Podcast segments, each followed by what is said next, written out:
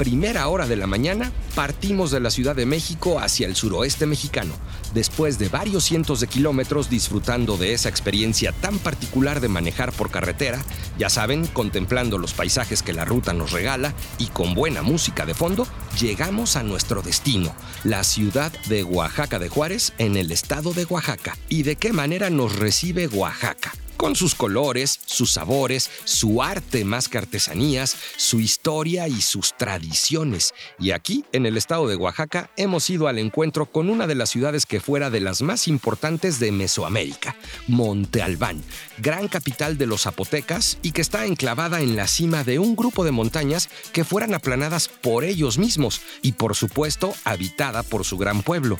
Esta zona arqueológica de Monte Albán no solamente es espectacular por su gran extensión, la belleza de sus edificios, el paisaje y el sonido de las cigarras que la rodea, sino también por una leyenda muy especial que nace más o menos por ahí de los años de 1500.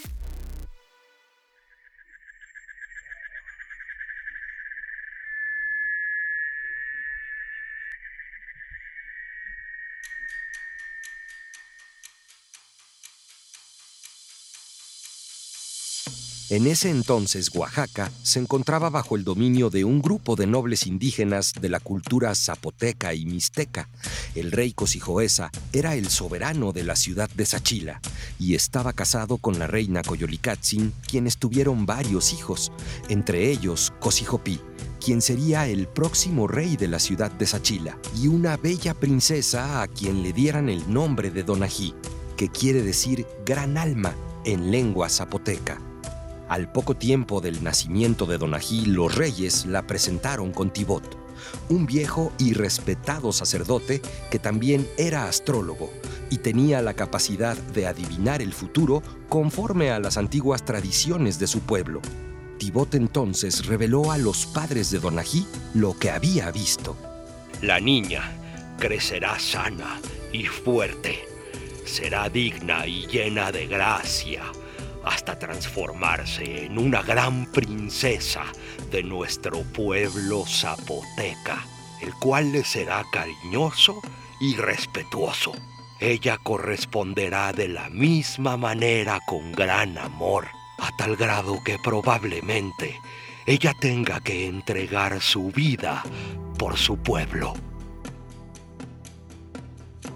El sacerdote, al terminar de decir esto a los padres de Donají, hizo la aclaración de que esto era solamente una posibilidad, que no era seguro. Sin embargo, la reina Coyolicatzin, madre de Donají, quedó devastada con este vaticinio. Con el paso de los años, Donají creció y se convirtió en una hermosa y querida princesa. Su pueblo le mostraba cariño y respeto, en consecuencia de la generosidad y afecto que la princesa mostraba por su gente, tal y como el sacerdote Tibot había predicho. Pero sus padres secretamente tenían miedo de que la otra parte de las predicciones del sacerdote se cumplieran.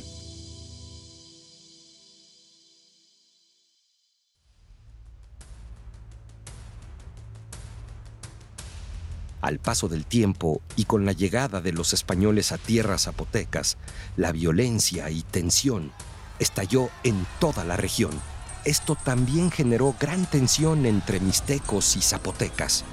La princesa Donají no fue indiferente a la guerra y participó en ella, atendiendo a los heridos, incluso a los prisioneros mixtecos. Dentro de estos prisioneros gravemente herido estaba Nucano, un apuesto príncipe.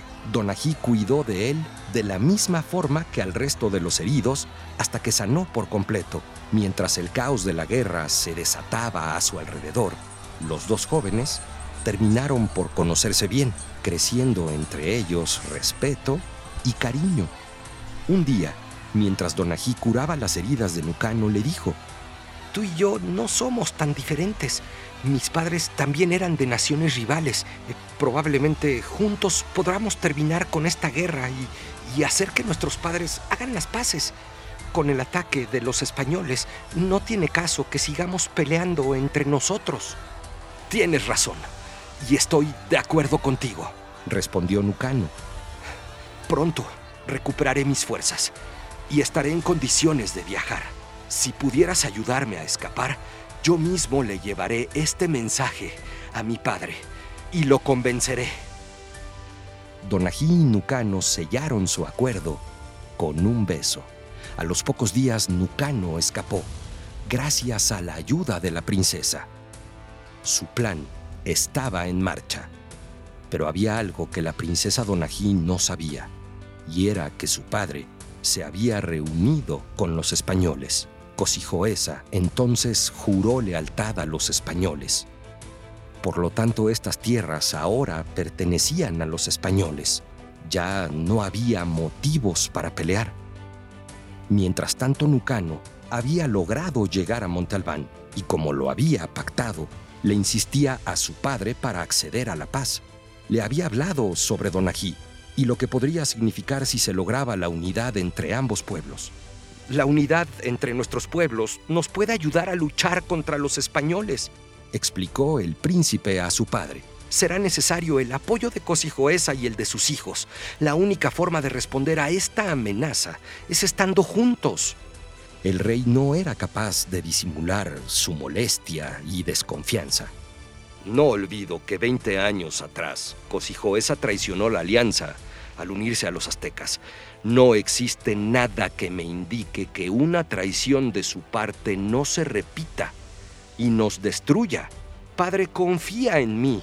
Donají, su hija, intercederá para que Cosijoesa no nos traicione. El rey Saguindanda no respondió.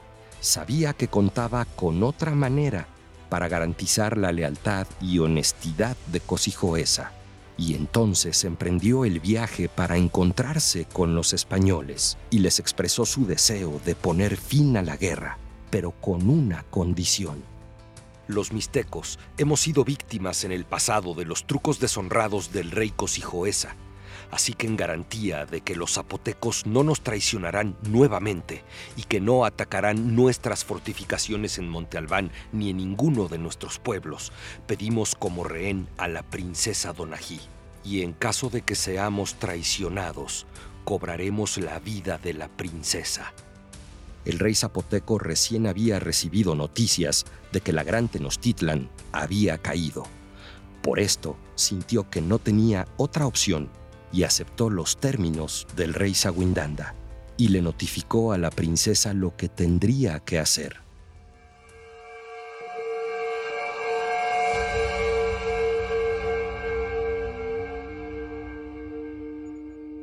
Donají, hija mía, tendrás que residir en Monte Albán, en el palacio de tus antepasados.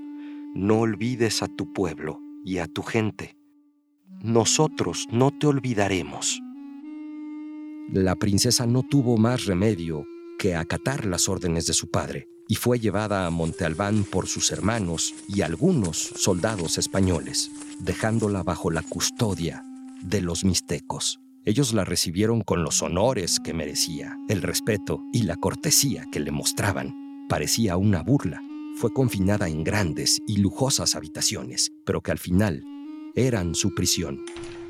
A los pocos días de su llegada a Monte Albán, Donají recibió la visita de Nucano. En su rostro se reflejaba la vergüenza. Que yo recuerde, nuestro plan no contemplaba que me tomarían como rehén. Reclamó.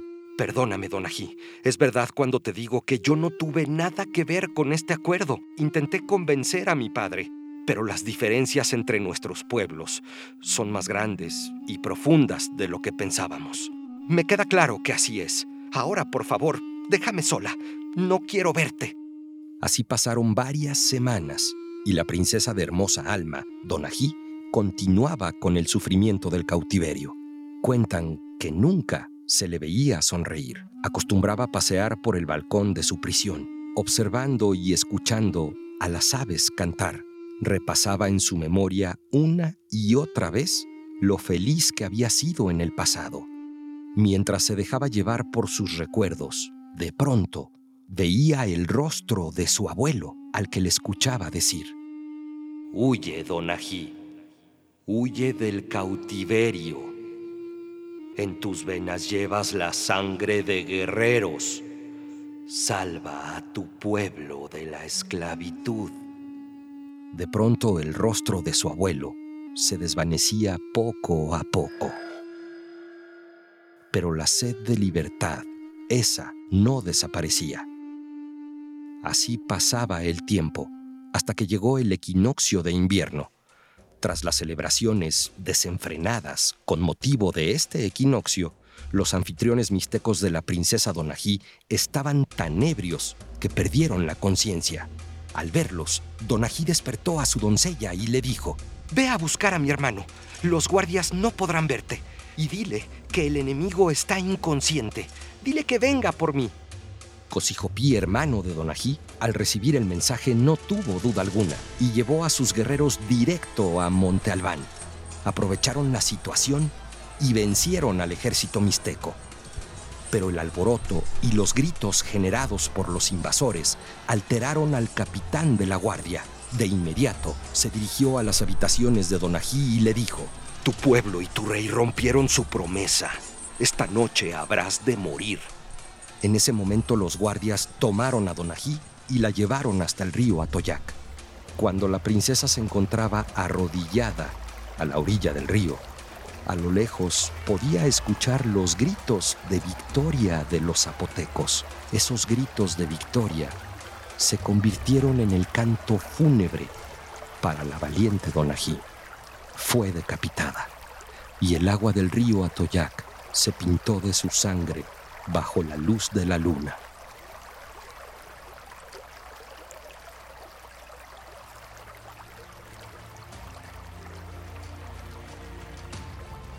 Mientras tanto, Cosijopí junto con sus hombres tomaban la ciudad de Monte Albán, pero no encontraron a Donají.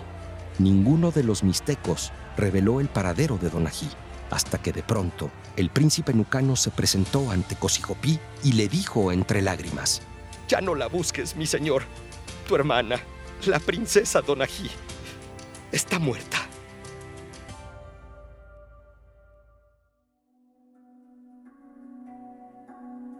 Los guardias que mataron a la princesa habían escapado. El ejército zapoteco emprendió una búsqueda durante varios días y por fin lograron encontrar el lugar de descanso de Donají. En ese lugar, a la orilla del río Atoyac, había brotado de la tierra un bello lirio de color púrpura. Nunca se había visto una flor tan bella en aquel lugar. A un lado, y mirando hacia el este, encontraron la cabeza de Donají, la cual de manera inexplicable se encontraba en perfecto estado de conservación. No mostraba ninguna señal de pudredumbre. De su frente y de su sien nacían las raíces de aquel majestuoso lirio silvestre que de inmediato se convirtió en el símbolo del pueblo zapoteco.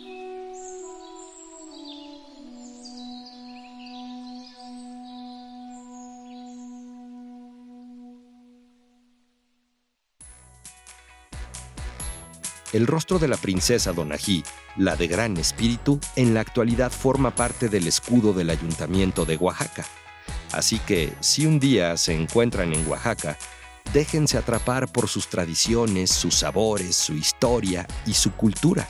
Y por supuesto, no pierdan la oportunidad de recorrer ustedes mismos la zona arqueológica de Monte Albán y descubrir todo lo que tiene que contarnos.